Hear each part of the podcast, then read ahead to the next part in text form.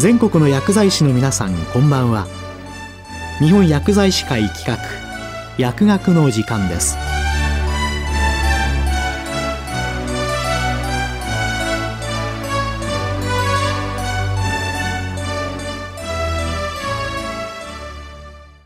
今日は2021年 JCS JHFS ガイドラインフォーカスアップデート版。急性慢性心不全診療について九州大学大学院循環器内科学教授筒井博之さんにお話しいただきます。日本循環器学会と日本心不全学会は2018年3月急性慢性心不全診療ガイドライン2017年改訂版を公表しましたが、その後、心不全、特に左室屈出率の低下した心不全に対する新たな治療薬のエビデンスが報告されたことを受け、2021年3月、2021年 JCS、JHFS ガイドラインフォーカスアップデート版急性慢性心不全診療が公表され、心不全治療アルゴリズムも改定されました。本日は改定された心不全治療アルゴリズムを中心に新たに位置づけられた心不全治療薬についてお話しします。心不全の経過は多くの場合、慢性、進行性であり、急性増悪を反復することにより徐々に重症化し、ステージ C、心不全ステージからステージ D、治療抵抗性心不全ステージへと進展します。いずれのステージにおいても多職種による疾病管理及び運動療法を行います。さらに QOL の向上や治療法選択に関する意思決定支援を目的として、ステージ C の早い段階から緩和ケアの導入を行います。心不全診療ガイドラインでは、心不全を左室屈出率、LVEF により40%未満の左室屈出率が低下した心不全、Heart Failure with Reduced Ejection Fraction HEF-REF と50%以上の左室屈出率が保たれた心不全 Heart Failure with Preserved Ejection Fraction HEF-PEF に分類します。左室屈出率が40から49%の中間の患者群は Heart Failure with Mildly Reduced Ejection Fraction HEF-M-REF と分類されます。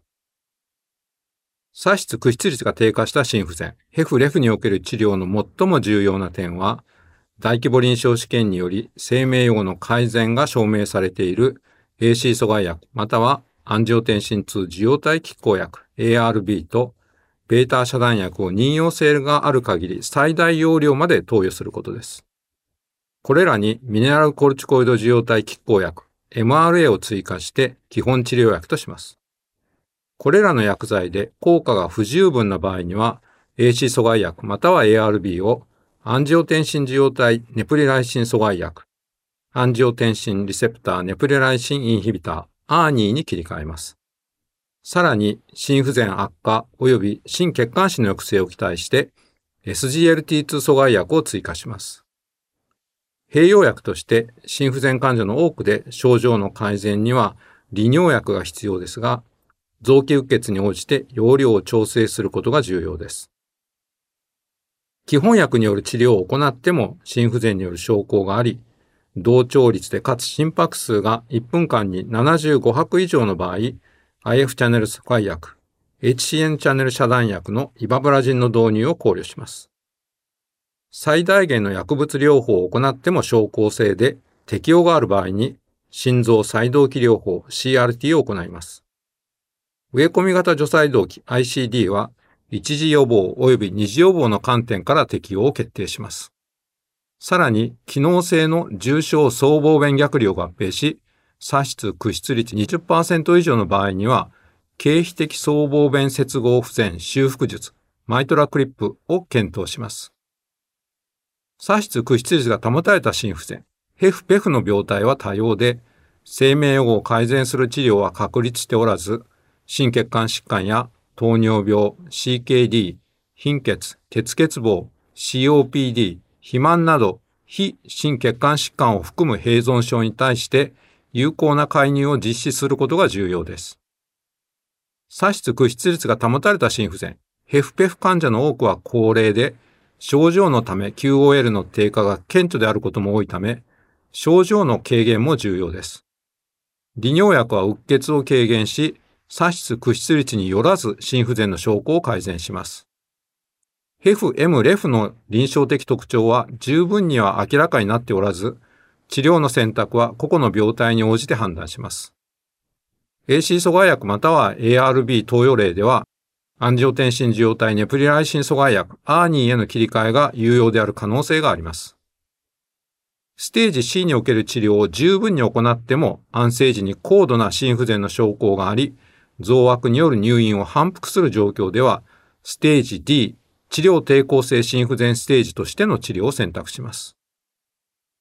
2021年 JCS JHFS ガイドラインフォーカスアップデート版の治療アルゴリズムに新たに加わった心不全治療薬として IF チャンネル阻害薬、HCN チャンネル遮断薬のイバブラジン、アンジオテンシン受容体ネプリライシン阻害薬アーニーのサクビトリルバルサルタン、SGLT2 阻害薬のダパグリフロジンとエンパフリフロジンがあります。これら3つの薬剤についてさらに紹介します。1番目の薬剤は IF チャンネル阻害薬のイバブラジンです。イバブラジンは糖結節細胞の IF チャンネルを阻害することによって拡張器の脱分極時間を延長させ心拍数を減少させます。海外で実施されたシフト試験において、推奨容量あるいは最大任用量のベータ遮断薬と AC 阻害薬あるいは ARB、MRA を投与されている左室屈出率35%以下、同調率で安静時心拍数が70以上、過去1年以内に心不全入院の起用がある心不全患者さんを対象に、イバブラジンは心血管死と心不全増悪による入院を優位に減少させました。日本人の左室屈出率が低下した心不全、ヘフレフ患者さんを対象とした J シフト試験でも同様にイバブラジンの有用性が証明されました。イバブラジンは 2.5mm×2 より開始し、安静時心拍数50から60を目標に5または 7.5mg×2 まで増量します。一方で、左室屈出値が保たれた心不全、ヘフペフを対象としたイバブラジンの長期予後への有用性を検証した大規模臨床試験はなく、運動対応能に及ぼす影響を見た小規模な臨床研究のみであり、その結果も一貫していません。したがって、現時点ではイバブラジンの適用は、左室屈出率が低下した心不全、ヘフレフに限られています。2番目の薬剤は、アンジオテンシン受容体ネプリライシン阻害薬、アーニーサクビトリルバルサルタンです。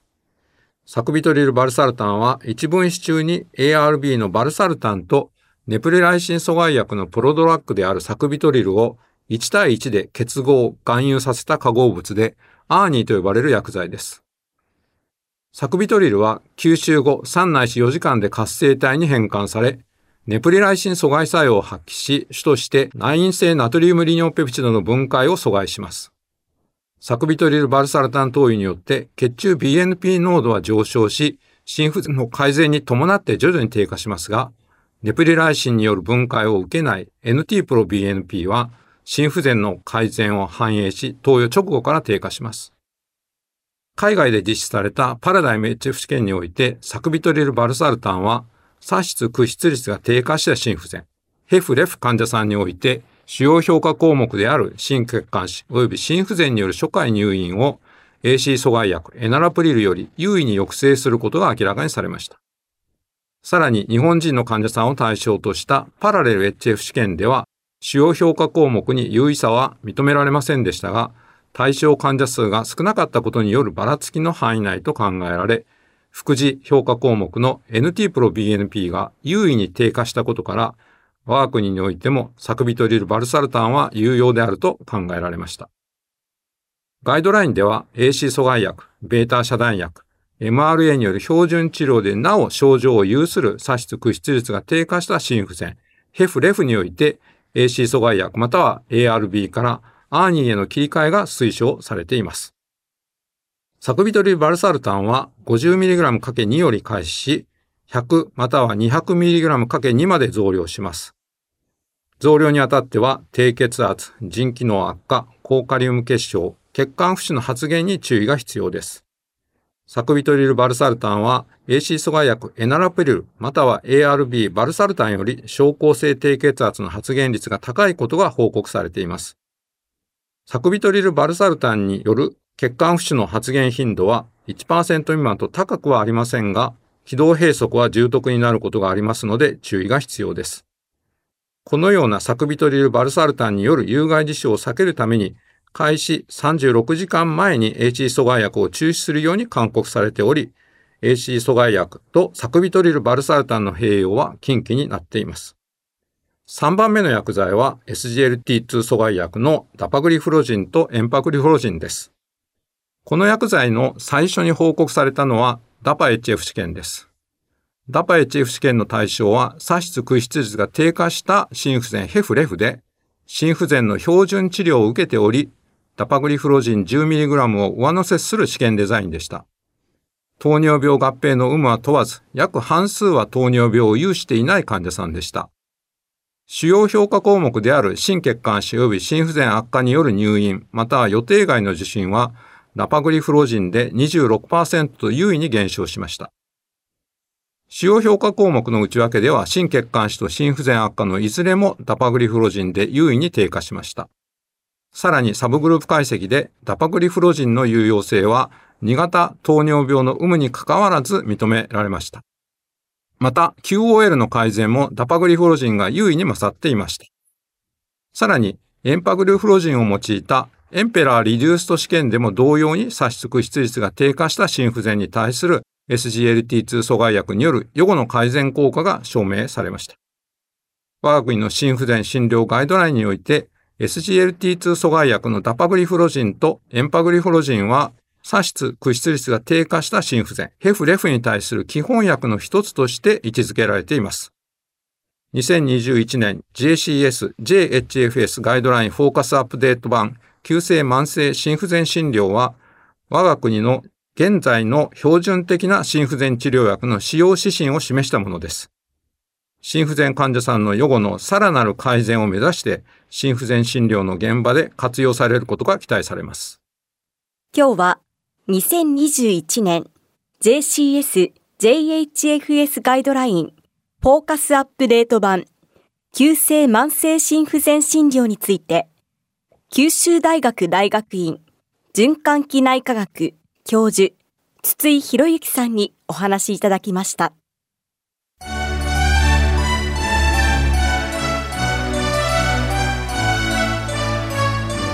日本薬剤師会企画